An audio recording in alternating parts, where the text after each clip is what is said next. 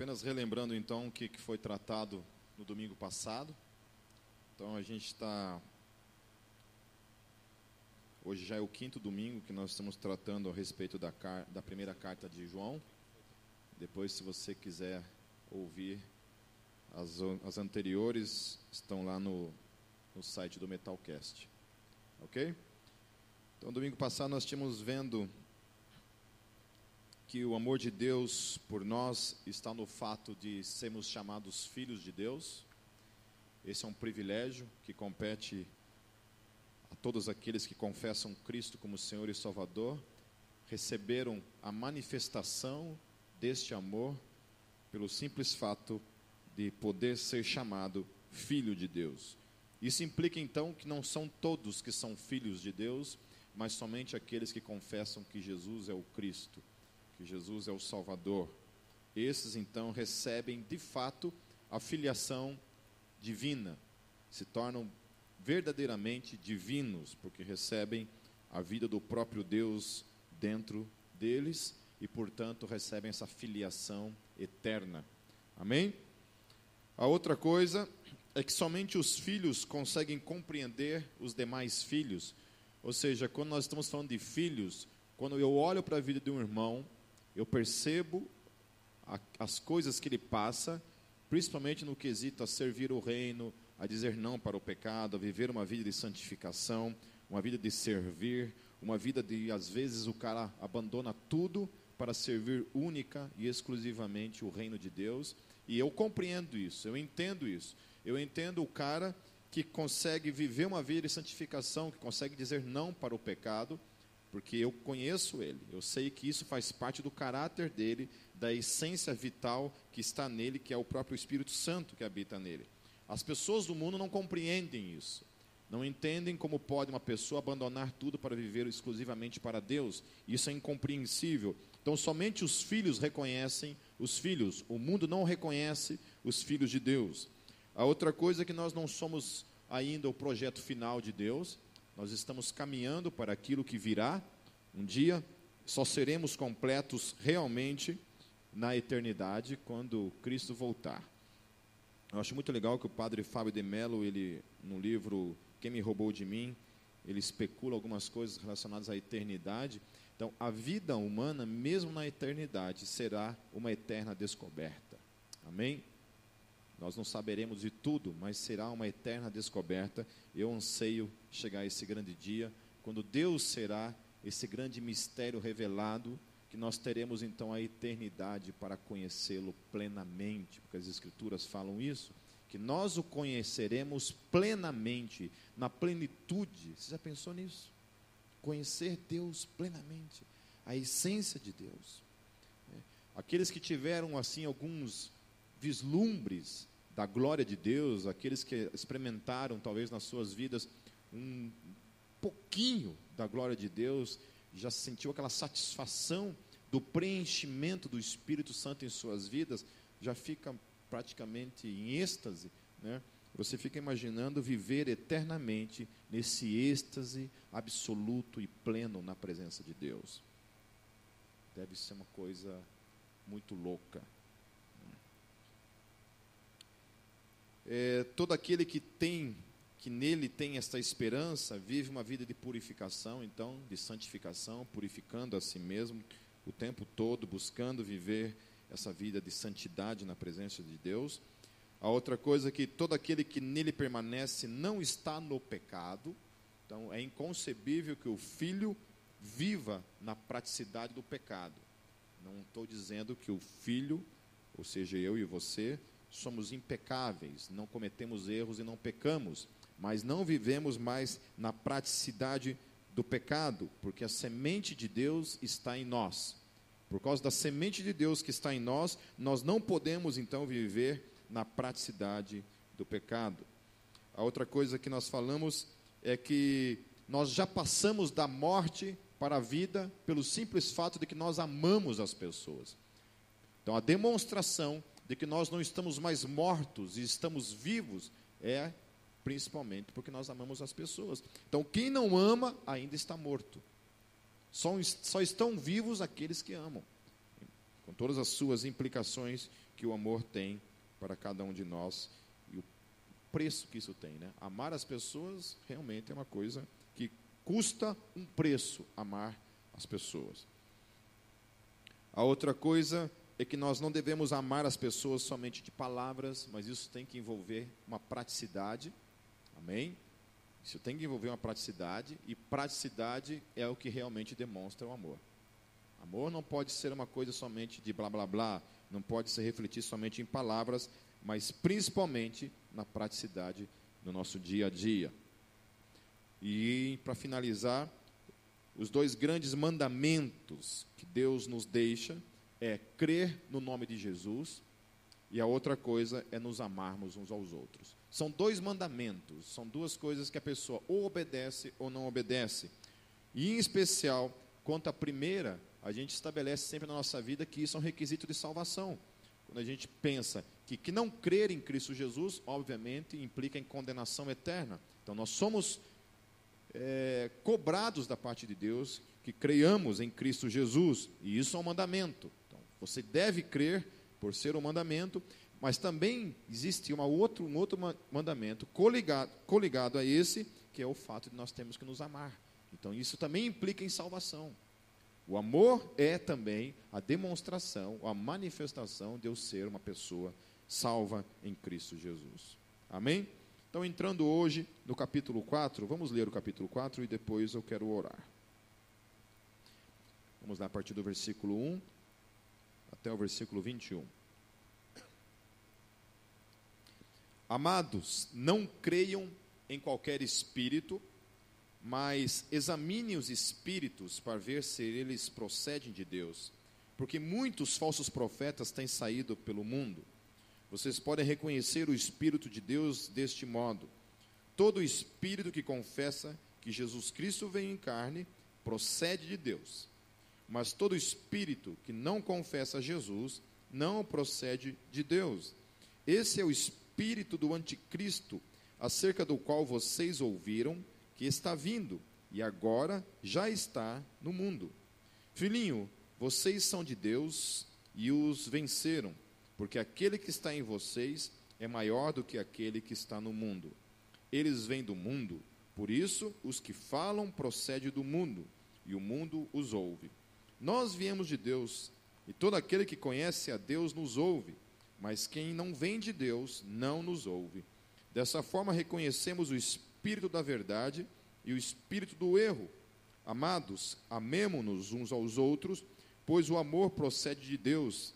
Aquele que ama é nascido de Deus e conhece a Deus. Quem não ama a Deus, quem não, desculpa, quem não ama não conhece a Deus, porque Deus é amor. Foi assim que Deus manifestou o seu amor entre nós. Enviou o seu Filho unigênito ao mundo para que pudéssemos viver por meio dele. Nisto consiste o amor, não em que nós tenhamos amado a Deus, mas em que ele nos amou e enviou o seu Filho como propiciação pelos nossos pecados. Amados, visto que Deus assim nos amou, nós também devemos amar, amar-nos uns aos outros. Ninguém jamais viu a Deus se nos, se nos amarmos uns aos outros, Deus permanece em nós e o seu amor está aperfeiçoado em nós. Sabemos que aquele que permanece nele e sabemos que permanecemos nele e ele em nós, porque ele nos deu do seu espírito. E vimos e testemunhamos que o Pai enviou seu filho para ser o salvador do mundo. Se alguém confessa publicamente que Jesus é o filho de Deus, Deus permanece nele e ele em Deus. Assim conhecemos o amor que Deus tem por nós e confiamos nesse amor. Deus é amor. Todo aquele que permanece no amor permanece em Deus e Deus nele. Dessa forma, o amor está aperfeiçoado entre nós, para que no dia do juízo tenhamos confiança, porque neste mundo somos como ele. No amor não há medo, pelo contrário, o perfeito amor expulsa o medo porque o medo supõe castigo. Aquele que tem medo não está aperfeiçoado no amor. Nós amamos porque ele nos amou primeiro. Se alguém afirmar, eu amo a Deus, mas odiar seu irmão, é mentiroso, pois quem não ama seu irmão a quem vê, não pode amar a Deus a quem não vê. ele nos deu este mandamento: quem ama a Deus, ame também seu irmão. Vamos fechar nossos olhos e orar mais uma vez? Deus Santo, nós te louvamos mais uma vez por esta noite, por estarmos aqui. Te louvamos por tudo que já aconteceu nesse momento, Senhor. Todos, todo momento de louvor, todas as orações que foram levantadas diante do teu trono, Senhor. Pedimos, Senhor Jesus, que o teu espírito permaneça agora, mais do que nunca, Senhor Jesus, agindo sobre o nosso espírito, sobre a nossa mente, Senhor, trazendo transformação e mudança por meio da tua palavra. Tua palavra é o alimento do nosso espírito, é o pão, é o pão da vida, é a água da vida para a nossa alma, para o nosso espírito, Senhor. Ministre, Senhor, em nossos corações, Senhor Jesus. É o que nós pedimos em teu santo nome. Amém. Então, a primeira coisa que João trata aqui diz respeito a essa questão de não creiam em qualquer espírito. Hoje é muito difícil essa questão, né? Porque você vê uma igreja hoje que não tem muito filtro para essas questões. Apesar de que João está falando exclusivamente na questão de crer em Cristo Jesus, e de que alguns falsos profetas surgiriam falando um tipo de mensagem contrária a isso, ou seja, que você não deveria crer em Cristo Jesus, mas hoje também a gente vive um, tipo de, de, de, cristianismo, um tipo de teologia, onde as pessoas não, não fazem mais a praticidade de filtrar as coisas, de colocar à prova aquilo que se é ensinado, muitas vezes nos púlpitos, na internet e por aí. É, as pessoas dizem que hoje a internet agora todo mundo é filósofo, todo mundo é teólogo, todo mundo é, é, é, é PhD em alguma coisa. Né? Então cada um fala o que é, você não tem como verificar se o cara é de verdade. Então você vai lá num debate, o cara simplesmente apresenta a credencial dele lá, você já fica intimidado, né? Fica, opa, é, o cara, eu já fiz teologia lá na Alemanha, né? Opa, o cara, o cara é bom. Então você fica intimidado, o cara é teólogo. Então, vai discutir teologia com teólogo, né? Você vai, às vezes você vai apanhar do cara. Mas hoje a verdade é essa, que na internet agora todo mundo é bom em alguma coisa, né? Todo mundo é PhD, doutorado. Então todo mundo sabe de tudo. Filósofo para tudo que é lado, teólogo para tudo que é lado. E aí vai. Só que assim, o que a gente vê é que, por um outro lado, apesar de ter essa avalanche de gente hoje que é PhD em alguma coisa, por um outro lado, parece que dentro da igreja isso não funciona muito. muito. Parece que as pessoas hoje é, é, entendem essa questão de discordar de uma posição teológica como uma, uma, um tipo de rebeldia. Então você não pode discordar do teu pastor. Você discordou do teu pastor, você está em rebeldia. É, eu quero dizer para vocês que em nome de Jesus, apesar de que a gente discute bastante em, em Facebook, em, em, coisas que a gente posta lá, e as pessoas têm todo o direito de discordar de mim, e eu nunca vou entender isso como uma, uma, um aspecto de rebeldia. Pelo contrário, eu vou, vou achar que você é inteligente. Ó, o cara pensa por si mesmo, que bom, que bom. Que bom que discorda, que bom que tem base para discordar. E amém por isso. E nunca vou ver isso como uma espécie de rebeldia. Mas durante minha vida inteira eu tenho ouvido isso. Você não pode discordar do teu pastor. Se você discordar dele, teologicamente falando, ou qualquer aspecto que seja, você está em rebeldia. Então você não pode, você tem que concordar em tudo. Ele pode falar a maior abobrinha do mundo. Você tem que dizer amém. Em nome de Jesus. Porque se não falar, está em abobrinha. Está em abobrinha. Está literalmente em rebeldia, que não deixa de ser uma abobrinha. Hoje, toda vez que eu lavo meu cabelo, eu fico meio maconhado. Eu nunca fumei maconha, mas eu estou desconfiado que aquele shampoo lá em casa deve ter alguma substância, ter alguma marihuana dentro daquele troço, igual uma cannabis ali naquele produto, porque eu fico meio lesado. Consigo nem ler o texto, imagine e refletir. É. Então é isso. A primeira questão, então, está ligada a isso. Nós temos a obrigação de provar os espíritos. Isso faz parte do, do direito da igreja. A igreja deve provar os espíritos. A igreja deve olhar para aquilo que se é falado e provar se aquilo realmente vem da parte de Deus. Amém? Isso é uma liberdade da igreja. Não é rebeldia. Isso. Isso é simplesmente a liberdade que nós temos como igreja de pensar. Então, quando as pessoas discordam de mim, amém. Tem todo o direito de discordar.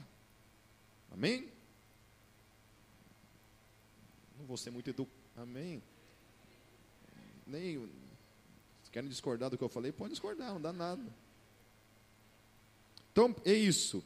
Não creiam em qualquer espírito. Amém? Uma das indignações da época que o Caio Fábio não era tão lesado assim, é, era essa, que ele falava assim, ele terminava às vezes o encontro da Vinde lá e ministrava lá quatro, cinco dias para líderes e casais, às vezes, e alguma pessoa chegava para ele e falava assim, Caio, nossa, que bênção que você é, você é um homem de Deus, eu gosto muito das coisas que você fala tal, e eu, eu, eu sempre estou acompanhando você. Segunda-feira eu acompanho o Silas Malafaia, terça-feira eu acompanho o Edir Macedo, Quarta-feira eu acompanho o R.R. Soares. Na quinta-feira eu assisto o teu programa. Na sexta eu assisto Momento Espírita, né? No sábado eu vou no terreiro de Macumba e sei lá o que mais. E no domingo eu vou na igreja católica. E é tudo uma benção. Aí ele falava assim, cara, alguém aqui está errado. Ou eu está errado, ou eu estou errado, ou eu está errado é feio. É, ou eu estou errado, ou todos esses caras estão errados. Alguém está errado nisso aí. É impossível eu ser uma bênção e todos esses caras serem uma bênção junto comigo. Tem alguma coisa errada. Então, isso reflete um pouco da, dessa falta de discernimento da igreja. É. Obviamente que você pode discordar do Caio Fábio. Entende? Mas o que não tem como é a gente, discordar, a gente concordar com duas coisas contrárias. Isso não tem como. E a igreja tem que, então, criar o discernimento para isso, de discernir essas coisas. Amém? Então, lá no versículos 2 e 3, como é que a gente reconhece que um espírito vem de Deus ou não? Nos versículos 2 e 3. Ele fala assim: Vocês podem reconhecer o espírito de Deus deste modo. Todo espírito que confessa que Jesus Cristo vem em carne procede de Deus. Mas todo espírito que não confessa Jesus não procede de Deus. Esse é o espírito do anticristo, acerca do qual vocês ouviram que está vindo e agora já está no mundo. Amém? Então, como é que eu sei que um espírito vem da parte de Deus? Que confessa a Cristo. Não confessou a Cristo? Não vem da parte de Deus. Amém? É isso. Qualquer espírito que não confessa que Jesus é o Cristo, não vem da parte de Deus. Amém? Então, para isso, começa a ser estabelecido que a gente não pode fazer alguns tipos de pactos que acontecem por aí com demais religiões. Com outras religiões que não confessam que Jesus é o Cristo, eu não tenho como compactuar. No sentido de que eu não posso concordar. Pode haver verdades no meio, mas eu não posso concordar com certas coisas. Amém? Então, assim, o judaísmo, para mim, tem o seu devido lugar, mas não tem nada a ver comigo, não tem nada a ver com a minha fé. Eu não odeio judeus, eu não odeio o judaísmo, mas discordo 100% da doutrina, ponto. Amém? Eu não odeio espíritas, mas não concordo 100%. Não odeio ninguém. Eu tenho amigo de tudo que é espécie. Tenho amigo gnóstico, tenho amigo ateu, tenho amigo espírita, tenho amigo católico, tenho amigo que é islâmico, tenho amigo que é hinduísta, tenho um amigo e me relaciono numa boa com os caras. Amém? Quando vem me perguntar acerca das coisas de Deus, eu falei, você quer saber a minha posição como cristão? Eu falei, é essa, pau, pau, pau. Pipe, então se eu morrer, eu vou para o inferno. Vai, os quintos infernos. Mas, mas eu te amo. A que você vai para o inferno, você vai. Então não negocio. Não, não sei, talvez, quem sabe. Não. Quer saber minha opinião como cristão? É, é essa. Quer saber o que eu penso sobre o espiritismo, sobre o, espírito que desce lá, o que, que é? Eu até falo. Quer que eu te falo? É, é demônio. Pô, não era minha avó? Não. É o Satanás. Não era tua avó, era o Satanás. Amém? E aí uma coisa que é interessante que João fala aqui também, ele fala sobre duas coisas. Primeira coisa que isso daí que envolve toda essa rejeição à pessoa de Jesus, a confessá-lo como Cristo, isso denota um espírito por trás disso. Há um espírito agindo por trás da vida das pessoas que não confessam Cristo como Senhor. E esse espírito é o anticristo. Que está vindo mas também já está no meio. Então, todo aquele que nega Jesus está, na verdade, sendo influenciado por esse espírito que João fala. Então, está ali. De alguma forma, o anticristo já está ali, como espírito agindo na vida dessas pessoas.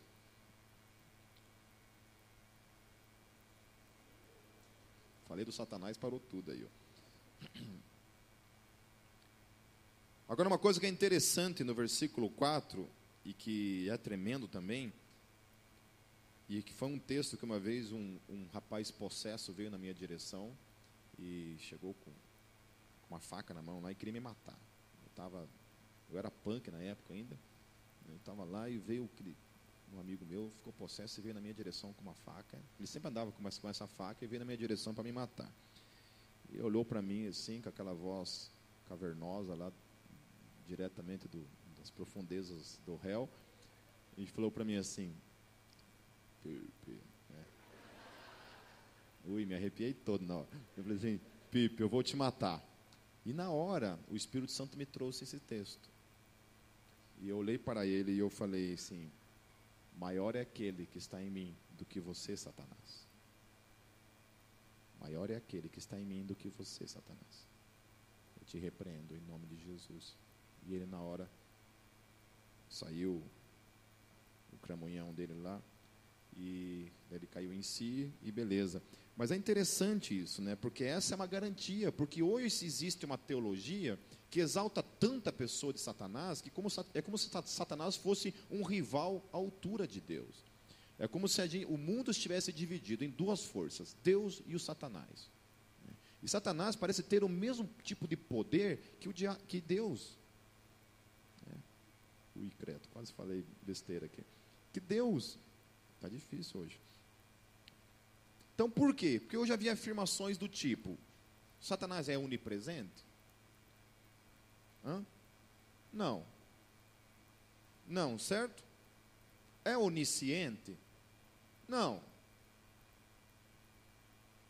Tinha um presbítero na minha igreja que ele falava assim: quando a gente fosse orar, tinha que orar por pensamento, não podia falar.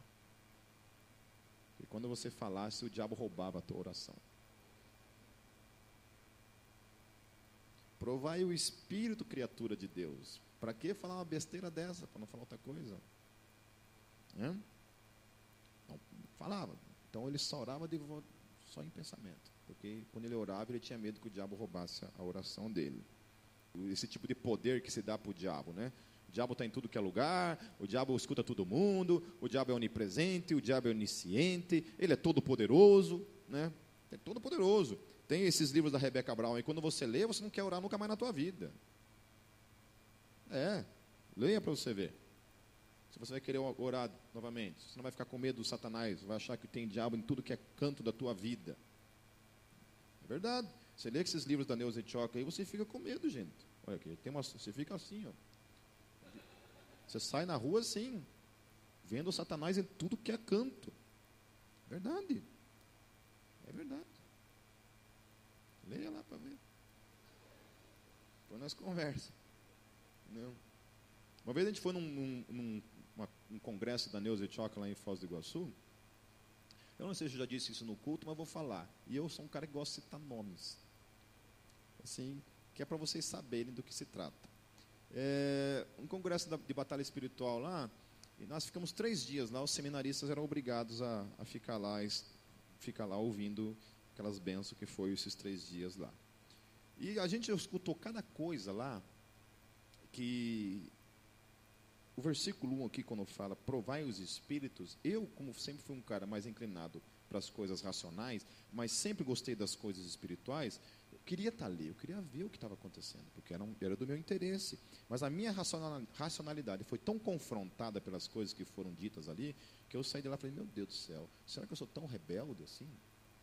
Será que eu sou estou errado em, em, em, em discordar dessas coisas, e em olhar para essas coisas e achar isso como uma coisa que não procede da parte de Deus? E beleza, nisso tudo, uma das coisas, por exemplo, lá é que falava assim: que se você sentisse algum tipo de coceira durante, durante todo momento lá, era um demônio que estava em você. Eu estou falando para vocês porque eu estava lá e eu ouvi. Tá? É, não foi alguém que me disse. Então não podia coçar. Coceira em lugares ocultos, então era pior ainda. Isso aí era legião de demônios, não era um só. Então, não podia coçar. Nada. E fica lá, se, se contorcendo, mas não podia coçar, porque senão era demônio se manifestando, o cara já olhava para você assim, já dava uma afastadinha. Então, não podia coçar, não podia bocejar. Não podia. Você bocejava, saía aquele monte assim. Ó. Então, não podia. Tá? Não podia. E aí é o seguinte, a gente chegou no outro dia no seminário, tinha aula, no outro dia, todo mundo com a apostila da, da, da conferência sobre batalha espiritual, sentaram todos os seminaristas numa, numa assim, o professor entrou bufando assim, assim, quem estava nesse final de semana lá no congresso de batalha espiritual? Falei, todo mundo. É, então é o seguinte, agora vocês estão com a apostila aí? Estão. Nós vamos estudar ponto por ponto essa apostila e vamos ver aí, vamos aí, vamos. Começamos lá, ponto por ponto, estudar nenhum, nenhum único texto, versículo tinha de fato fundamento bíblico. Totalmente distorcido todo o ensino que havia naquela apostila. O professor terminou a aula, pegou e jogou no lixo assim. Ó. Por quê? Porque as pessoas não têm capacidade de discernir os espíritos, os ensinos que nós precisamos, gente.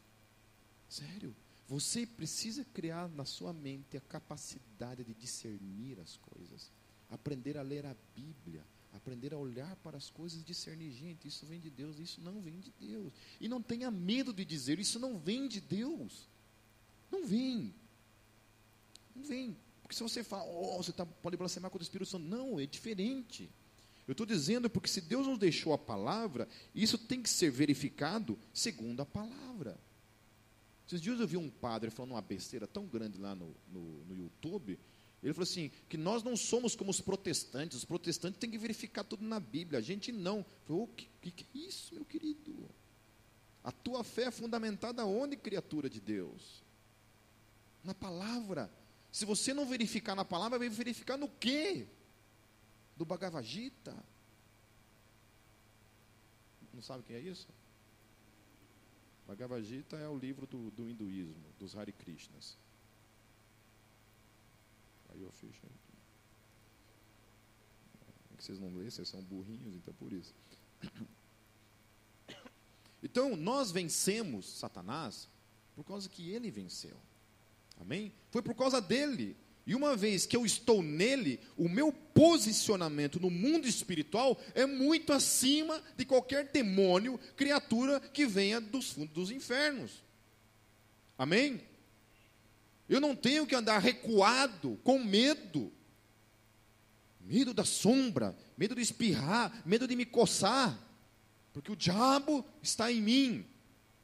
E aí fechou com chave de ouro o congresso quando no final afirmou: cristão fica possesso. Aí, todos, aquela roda de pastores que estavam ali, regalaram os olhos desse tamanho. Meus professores de seminário ficaram assim: Ave Maria. Nossa Senhora. E aí fechou com chave de ouro. Porque o dia que eu crer que uma pessoa que é selada pelo Espírito Santo de Deus, pode ser habitação de demônios, eu jogo minha Bíblia fora.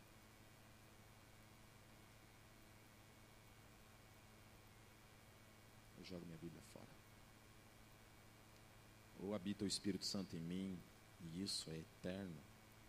Isso é um lugar, é uma pessoa que entrou em mim e jamais, jamais deixará de estar. Ou então, quem habita em mim é o Satanás. E aí não tem como. Um dos dois habita em mim. Não tem como o Espírito Santo habitar em mim e o diabo habitar ao mesmo tempo na minha vida. Eu estou falando de espírito, não estou falando de pecado, estou falando de espírito. As duas coisas são inconcebíveis de coabitarem na minha vida. E eu posso citar para vocês centenas de exemplos que eu vivenciei na minha vida de pessoas que tentaram fazer macumba contra a minha pessoa e o próprio diabo falou assim: Ó, oh, minha filha, Contra esse cara não tem como.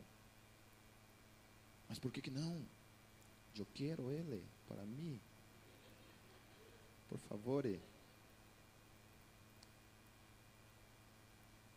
Não tem como. Por quê?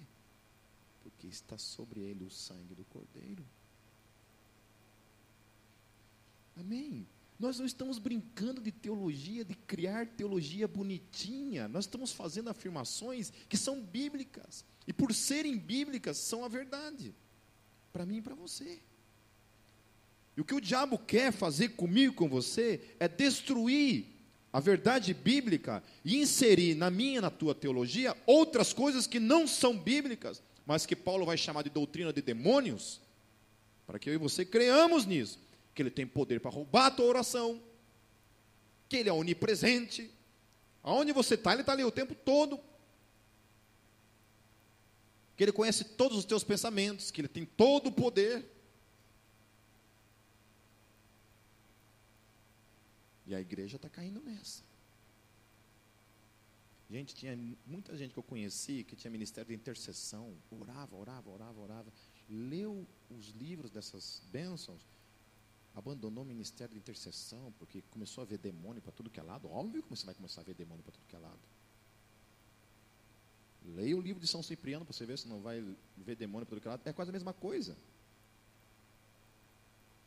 Você lê um livro que exalta Satanás, que dá o poder para o diabo, que coloca o diabo num, num, num pedestal, num lugar, e você fica, ó, oh, admirando a, a criatura. Eu quero ler aquelas textos da Bíblia que falam assim: que lá na cruz ele despojou todo o principado, potestade, aleluia. Você sabe o que é despojar? Despojar é tirar todo o poder. É dizer assim: aqui, ó, no reino dos meus filhos, você não tem mais poder nenhum. Acabou.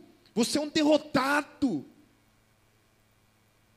E agora é os filhos que saem para pisar na cabeça dele. Agora é os filhos que saem na rua e os demônios saem, ó. É eles que olham para a nossa sombra. Ui, aquela sombra é de um cristão, Jesus. É ele que fica com medo da tua sombra. Quando ele vê a sombra na minha cabeça.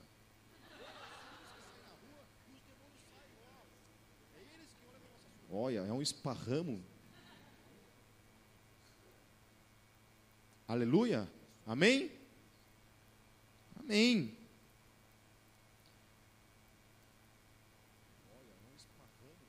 Outra coisa que também que João fala aqui é que todos os que pertencem ao mundo amam o que há no mundo. Amém? É isso. Os filhos de Deus não amam o que há no mundo. Quando a gente está falando de mundo, implica em três coisas. Quais são? A cobiça da carne, a cobiça dos olhos e a ostentação dos bens. São essas três coisas. Amém? Não é você comprar um CD do Metallica. Não é isso. Amém? Não é você ir no cinema assistir, sei lá, Jurassic Park. Não é isso. Amém? Não é isso. Não é você ir numa, assistir uma peça de teatro que, que não é cafona como as dos crentes. Tá certo? É uma coisa que você vai lá e assiste, amém. Faz parte da vida. Certo? Não sendo um show do Calypso, amém. Do Calypso é do Satanás, daí não pode. São os que procedem de Deus, que nos ouvem, lá no versículo 6 vai falar isso. Quem ama é nascido de Deus.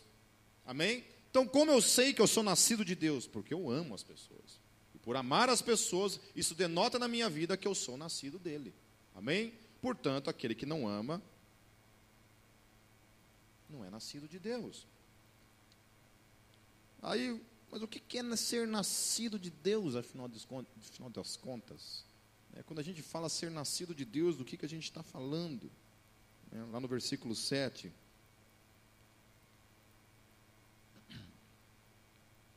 Amados, amemos-nos uns aos outros, pois o amor procede de Deus. Aquele que ama é nascido de Deus e conhece a Deus. Nascido de Deus, não é interessante isso? Se você parar para pensar, nascido de Deus, a gente não, todas as criaturas do universo não foram criados por Deus de alguma forma? Mas a Bíblia está fazendo uma distinção entre uma pessoa que é criada e uma pessoa que é nascida. Como que isso acontece, Pipe? Como eu posso ser criado por Deus e não ser nascido de Deus? A Bíblia discerne, Deus diferencia as duas coisas. Que é possível você ser criado e não ser nascido dele. Por isso que a Bíblia, quando ela se refere a Jesus, ela se refere como o unigênito. É o único que é gerado por Deus, cuja essência divina é única, porque vem de Deus, é o próprio Deus. Daí, quando nós estamos em Cristo Jesus, Jesus não é mais chamado de unigênito, ele é chamado de primogênito. Ele é o primeiro que nele então gera uma infinidade de outros filhos que então são nascidos de Deus. Aleluia. Amém? Agora eu não sou só essa criatura vazia. Agora não. Agora eu sou nascido dele. Aleluia. Nascido dele. A Bíblia fala que a gente é como uma semente que, precisa ser lançada na terra, precisa morrer. Paulo vai falar isso. Quando a gente morre, dali renasce algo muito superior. Ontem eu estava conversando bastante na minha célula a respeito do céu, de eternidade, e a gente conversando sobre eternidade, começamos a filosofar lá e especular e viajar nas maionese. E a gente está falando sobre isso, como será o céu, né? Então, longe de querer trazer novamente algum tipo de debate aqui, vou falar do céu, tá bom? Esquece os bichos da terra, falando do céu. Amém? A gente está falando sobre isso, né? Sobre o que será o céu, as surpresas que nós teremos, talvez, no céu. O tipo de seres que estarão lá. Eu acho legal quando João, lá no Apocalipse, ele começa a ver alguns tipos de serafins e querubins, e ele descreve esses serafins. Né? Cabeça de águia, corpo de leão, corpo de leopardo. Soca. Esses seres que nós vimos até hoje na terra, o que será no céu? Será uma surpresa indescritível. Nós seremos essa surpresa indescritível, a Bíblia fala. Que nós receberemos esse corpo imortal, revestido de imortalidade, eterna, será uma grande surpresa para mim e para você. Como nós seremos, não sei. Se os teus pneuzinhos vão subir com você, eu não sei. Não sei como será. Então, quem não ama não é nascido de Deus. Lá no versículo 8 fala isso. No versículo 9, olha que tremendo. Foi assim que Deus manifestou o seu amor entre nós enviou o seu Filho unigênito ao mundo para que pudéssemos viver por meio dele.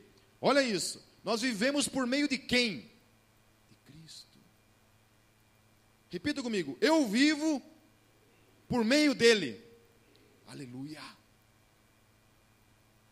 Agora eu me movo no mundo, tudo que é movido em mim é por meio dele agora.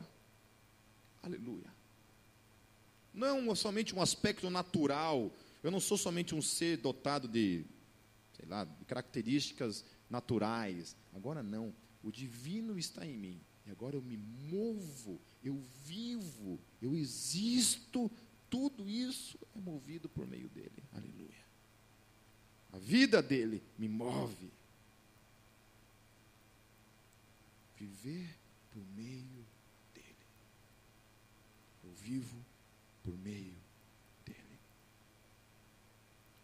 Lá no versículos 10 e no versículo 19, ele, ele fala assim: Nisto consiste o amor, não em que nós tenhamos, amado a Deus, mas em que Ele nos amou e enviou o Seu Filho como propiciação pelos nossos pecados. Nós amamos, no versículo 19, porque Ele nos amou primeiro. Então, o amor não é algo que nasce do homem. Lá na, na Alemanha, eu tive uma conversa com, sobre, discutindo sobre, sobre predestinação lá com um rapaz lá, na, da, que é brasileiro, que estava lá, e a gente começou a conversar sobre isso numa roda de, de pessoas assim, começamos a conversar sobre isso. E começamos a falar a respeito do amor. E uma das coisas que a teologia está falando, para mim para você, é que o amor não é uma qualidade nata do homem não é uma, uma qualidade que faz parte do homem. O amor, no aspecto bíblico, é uma coisa que é recebida da parte de Deus. Ou seja, eu não posso amar ninguém.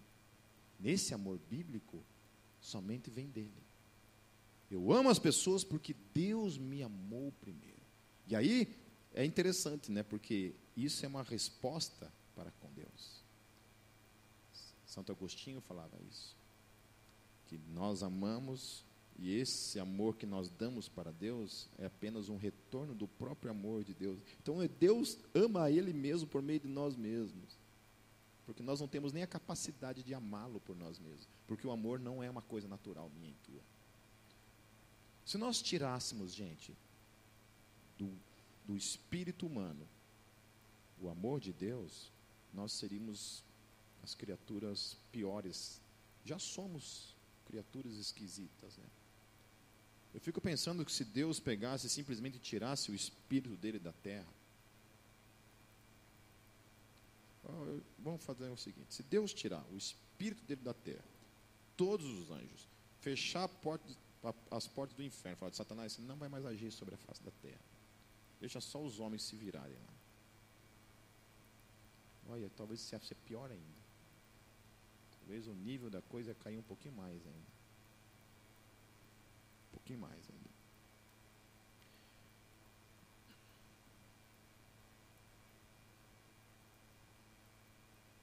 No versículo 11, ele fala assim: Amados, visto que Deus assim nos amou, nós também devemos amar-nos uns aos outros. Amém? Então, quando Jesus envia o filho dele, não havia, não houve esse preço que foi pago por mim e por você, está lá, como evidência. E a cobrança dele para mim e para você é que nós devemos amar nessa plenitude. Amarmos uns aos outros. E aí eu fico pensando, né, quando a gente para para pensar acerca da, da praticidade disso na nossa vida, eu fico pensando assim, o que me leva a, sei lá, abandonar uma pessoa, abandonar uma amizade, abandonar minha casa, abandonar minha paternidade, abandonar outras questões da minha vida. Que preço que o amor está cobrando de mim e de você? Então a gente tem que pensar sempre no quesito amor. E eu acho legal que Brennan Manning fala isso no livro é, Assinatura de Jesus. Ele fala assim que a, no, a nosso padrão jamais deve ser na, na horizontal. Nosso padrão sempre é estabelecido pela Bíblia na vertical. Então, o meu tipo de amor, que tem que ser praticidade na minha vida, ele não pode ser olhado em volta. Ah, eu quero amar como aquele cara ama. Porque nós estamos lascados, porque o padrão é baixo, o padrão é pequeno, o padrão é mesquinho, o padrão é falho, o padrão não é perfeito. E aí a Bíblia chama para mim e para você que o nosso tipo de amor tem que ser estabelecido na vertical. Como Cristo me amou, eu tenho que amar as pessoas. Olha só. O padrão não, não, não se eleva? Hã? Aí é qualquer coisinha que faz eu desistir das pessoas? Não. Porque se Deus me amou ao ponto de enviar Jesus, esse é o amor que está sendo estabelecido como padrão para mim e para você. E é para Ele que eu olho, então. E aí sim fica mais fácil. Bom, se Jesus amou a mim como um pecador que eu era, o cara que eu era, a pessoa que eu era, todas as porcarias que eu fazia na minha vida, Deus olhou para mim, me amou, e ao ponto de dar o seu próprio filho por mim. E aí o que, que se torna isso diante das pessoas? Que estão à minha volta? Qual o erro que alguém pode cometer comigo que eu vou ser capaz de olhar e falar assim: olha, não tenho como perdoar você e caminhar com você nunca mais na minha vida? Todos esses padrões, eles caem e deixam de ter a sua devida importância quando comparado a Cristo Jesus. Como nós sabemos que Deus está em nós, lá no versículo 13. Sabemos que permanecemos nele e ele em nós, porque ele nos deu do seu espírito. Aleluia. Amém? Amém. O cristão tem que carregar a convicção no seu espírito de que o Espírito Santo está nele. Amém. Sabe, meus queridos, no dia a dia, quando eu sou tentado a pecar, quando eu sou tentado a fazer burradas na vida, todas as vezes que isso acontece, cai a luz e a lucidez daquele que habita na minha vida. Ninguém está me vendo. Ninguém está olhando para mim. Eu estou longe da minha esposa, estou longe de todos vocês. Mas tem uma pessoa que está o tempo todo comigo. O tempo todo está com vocês. E o tempo todo ele está trazendo para mim, para vocês, a luz da sua presença ali. Aí eu penso em fazer alguma burrada, e o Espírito Santo não está aqui. Opa, eu estou aqui, ó. Eu estou aqui. Eu estou aqui. Eu habito em você. Como que eu sei que o Espírito Santo está em mim? Como eu sei que Deus está em mim? Por causa dessa presença que está aqui. O tempo todo. Agindo na minha vida. Não permitindo que eu faça burradas. Não permitindo que eu caminhe no caminho errado. Que eu permaneça nele. Por causa dele. Porque se não fosse ele. Se não fosse ele. O que seria de nós? No versículo 14, estou quase acabando, gente. No versículo 14, olha só o que diz. Se alguém confessa publicamente que Jesus é o Filho de Deus, Deus permanece nele e ele em Deus. Então, os que são filhos são chamados jamais a viver um tipo de, de cristianismo secreto. Agentes secretos de Deus, isso é inconcebível na fé cristã, na caminhada com Deus. Todos nós temos que ser testemunhas públicas de Jesus Cristo. Amém? Isso jamais deve ser uma vergonha para mim e para você. Nós somos testemunhos públicos. Eu tenho vergonha de dizer que sou pastor, mas jamais tenho vergonha de dizer que sou cristão. Quando alguém apresenta assim, ah, isso aqui é o pastor, eu já tenho de me esconder. Assim, porque o cara já olha para mim, ele já esconde a carteira, né? Assim, o cara já fica de lado, assim. Toda vez que falo, me apresento como pastor, eu tenho vontade de me enfiar no buraco. Não por causa de mim mesmo, mas por causa dos outros. Que sempre olham para mim e falam, ah, já, já olham na minha cara, já vê um cifrão assim, né? Acho que eu sou ladrão, que os, o negócio é roubar dinheiro do, do povo. Eu volto e meio tomar uma discussãozinha com algum ateu lá, sempre tem um engraçadinho que quando ele não tem mais o que argumentar, ele vai lá roubar o dinheiro do teu povo, vai lá roubar o dízimo, vai lá. Toda vez. Apela para esse tipo de, de coisinha legal.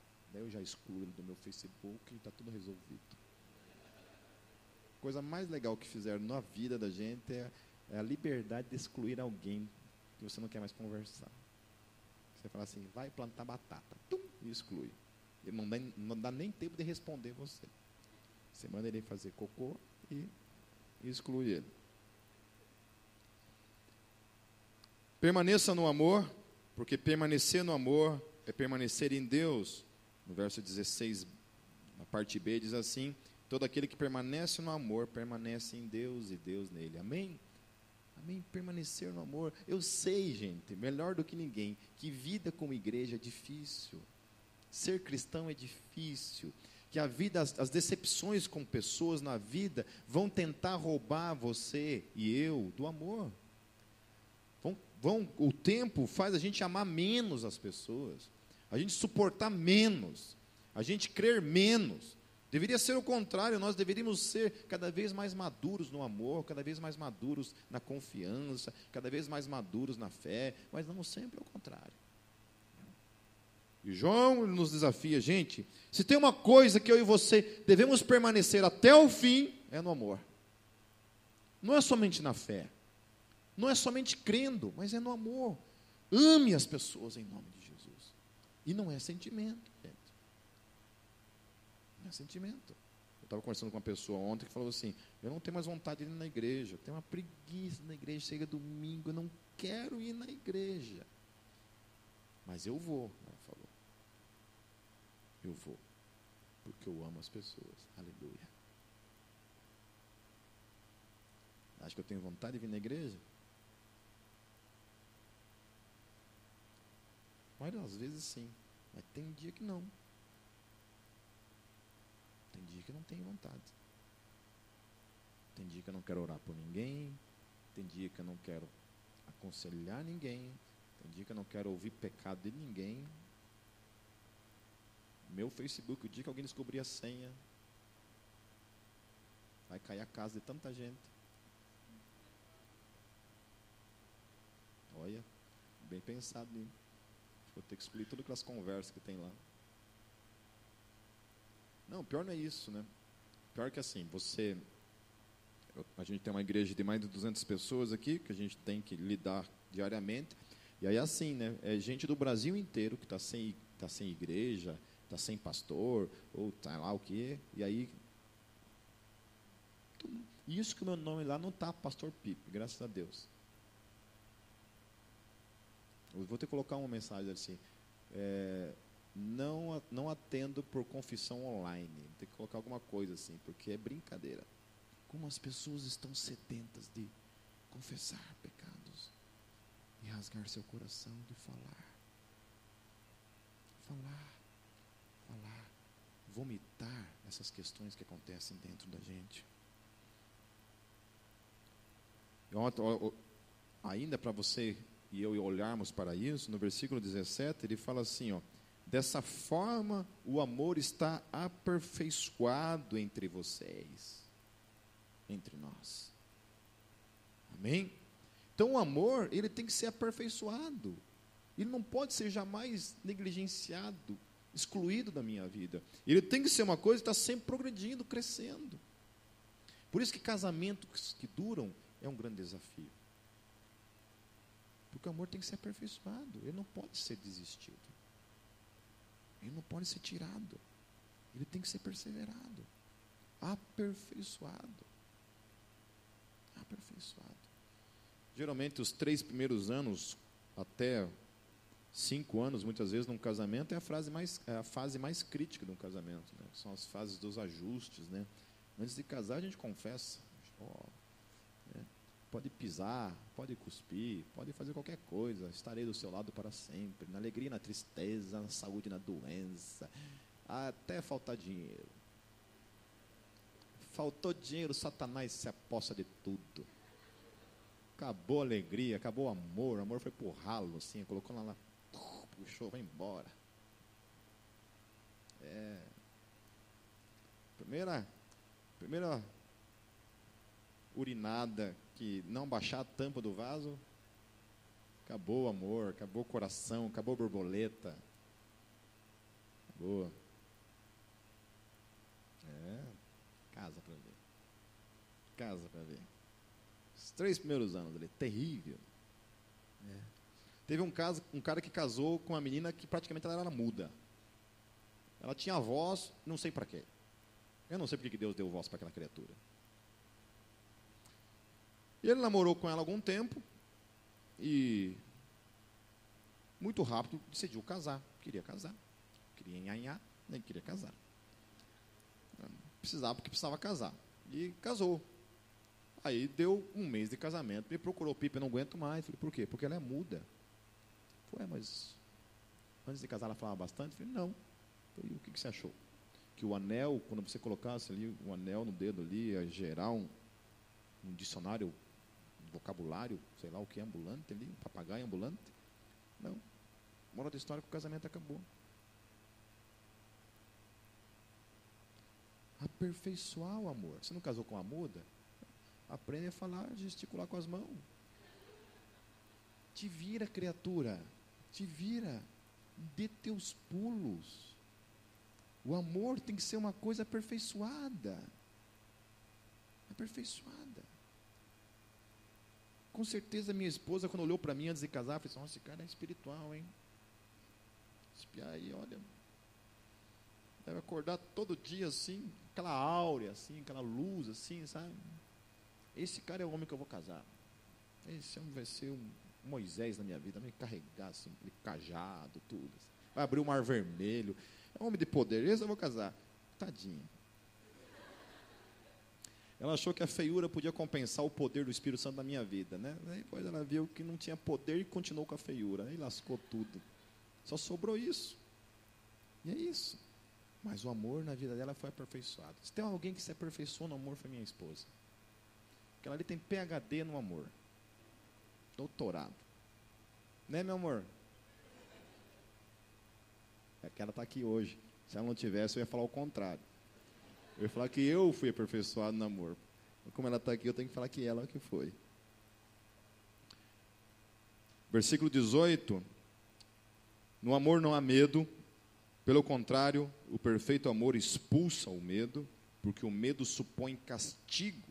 Aquele que tem medo não está aperfeiçoado no amor. Isso vai contrastar com algumas teologias que nós temos por aí, que é 100% baseada em falar para as pessoas que elas vão para o inferno e que elas têm que tomar cuidado. É uma teologia sustentada não no amor de Deus, não na graça de Deus, mas no inferno. É inferno todo domingo, é inferno, inferno, você vai para o inferno, você vai para o inferno, você vai para o inferno. Mas a graça, não, deixa de lado aí que vai estragar. Inferno, inferno, hell, hell, hell, o tempo todo. E a Bíblia fala que não. Que o que as pessoas precisam descobrir em Deus é o amor de Deus, porque Ele que é o que movimenta, Ele é o que aproxima, Ele é o que perdoa, Ele é o que cura, é o amor. O medo do inferno não faz nada na vida das pessoas. Não faz nada. Não traz mudança, não traz libertação, só traz medo. Medo que se eu pecar, eu vou para o inferno. A graça não. A graça me leva a não pecar porque eu sou amado. É diferente. Eu não peco não porque eu não vou, não porque eu tenho medo de ir para o inferno. Eu não peco porque Deus me amou. E foi a revelação desse, desse amor que me constrange a viver uma vida de santificação. Amém? Aleluia. É diferente. Quando eu ando na rua assim, que eu estou orando na rua, os caras devem achar assim, nossa, está tendo algum ataque, ataque epilético, sei lá, alguma coisa assim. Porque quando eu ando na rua assim, fico me contorcendo. Não tem ninguém, quando eu estou sozinho, tá? Lógico, se, você andar comigo na rua, não vai ser assim. Mas quando eu estou sozinho, eu fico assim. Gemendo no meu espírito em oração. E o tempo todo, assim, sabe? Aquele amor de Deus está aqui, ó. E Deus, obrigado por me amar. Por me amar. É o amor que movimenta. Por você saber que, por você saber que você é amado. Não porque eu não estou indo para o inferno mas porque eu sou amado, porque Deus me ama. E para fechar, nos versos 20 a 21, João fala assim: Se alguém afirmar, eu amo a Deus, mas odiar seu irmão é mentiroso, pois quem não ama seu irmão a quem vê, não pode amar a Deus a quem não vê. Ele nos deu este mandamento: quem ama a Deus, ame também seu irmão. Amém? A fé que eu e você temos que manter até o fim consiste em duas obrigações. Até o fim. Não há um momento na nossa caminhada com Deus que nós tem, temos que negociar isso daqui. Ou que nós devemos desistir disso aqui. Alguém coloca em xeque que nós tem algum momento durante essa caminhada que nós não devemos mais amar a Deus. Olha, eu, eu vou para o céu, mas não amo mais a Deus. Não, não tem como. Se eu amo a Deus, eu vou para o céu. Se eu não amo a Deus, eu não vou. O amor está ligado à salvação. Aqueles que são salvos amam. E aqueles que não são salvos não amam. E assim consiste também na mesma obrigatoriedade para com as, as pessoas que estão à minha volta. Então não existe nenhum momento um tipo de, liberal, de liberação. Liberação. Eu ia falar liberalidade. De liberação para que eu possa chegar e dizer assim, eu não gosto mais daquele irmão. Eu não amo mais aquele irmão. Eu odeio aquele irmão. Alguma coisa assim. Não. Porque se eu digo esse tipo de coisa, eu estou contrariando a pessoa que habita na minha vida, que é o próprio Espírito Santo. Então, é obrigação da minha parte, da parte de todos nós, amarmos as pessoas. Amém? E amarmos na prática, em nome de Jesus, respeitando um ao outro, honrando um ao outro, orando um pelo outro, suportando um ao outro, até o fim, em nome de Jesus. Feche seus olhos, eu quero orar.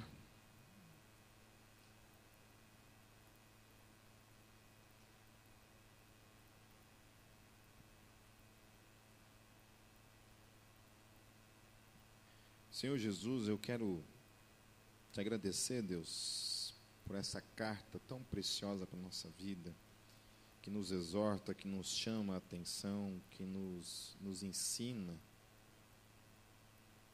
e em especial acerca do amor, Senhor. Acerca da, da verdade que consiste, Deus, naqueles que são nascidos de Ti, que devem viver uma vida de amor, não apenas de amor para contigo, Senhor, mas também de amor de uns para com os outros, Senhor Jesus. Deus, a tua palavra fala que nós devemos examinar todos os espíritos, Senhor. Deus, hoje há um, um espírito muito forte agindo, não apenas no mundo, mas também dentro da igreja, Senhor, onde o conceito de amor, Deus, se resume em sentir, em sentimentos, em, em coisas, Senhor Jesus, que não, não nascem do teu coração, Senhor. Que, a, que o amor ele tem um preço, Senhor Jesus. E esse amor consiste, Deus sabe, em amar pessoas que, que é um desafio para a gente, Senhor. Em permanecer junto com pessoas que é um desafio, Senhor. E a tua palavra, principalmente, ela nos exorta, Senhor, que o amor na nossa vida, Senhor Jesus, ele tem que estar constantemente, Senhor, sendo aperfeiçoado. Constantemente sendo aperfeiçoado, Senhor. Senhor. Nos ajude a isso, Senhor, porque a gente tem visto muito, Senhor, na história da igreja, pessoas que tinham amor pela obra, pelo ministério, eram apaixonadas por ti, pela igreja, e hoje não querem mais saber de igreja, ministério, não querem mais saber de nada. E ao invés de terem sido aperfeiçoadas, simplesmente, Senhor Jesus, abandonaram tudo, Senhor, sabe? Pai, nos ajude, Senhor, até o fim, até o fim, Senhor. Nós nos mantemos firmes no amor, Senhor. Firmes no amor para contigo, no amor de uns para com os outros, Senhor Jesus. Tenha misericórdia de nós, Senhor. É o que eu oro, Senhor, e eu te agradeço. Em teu santo nome, Jesus.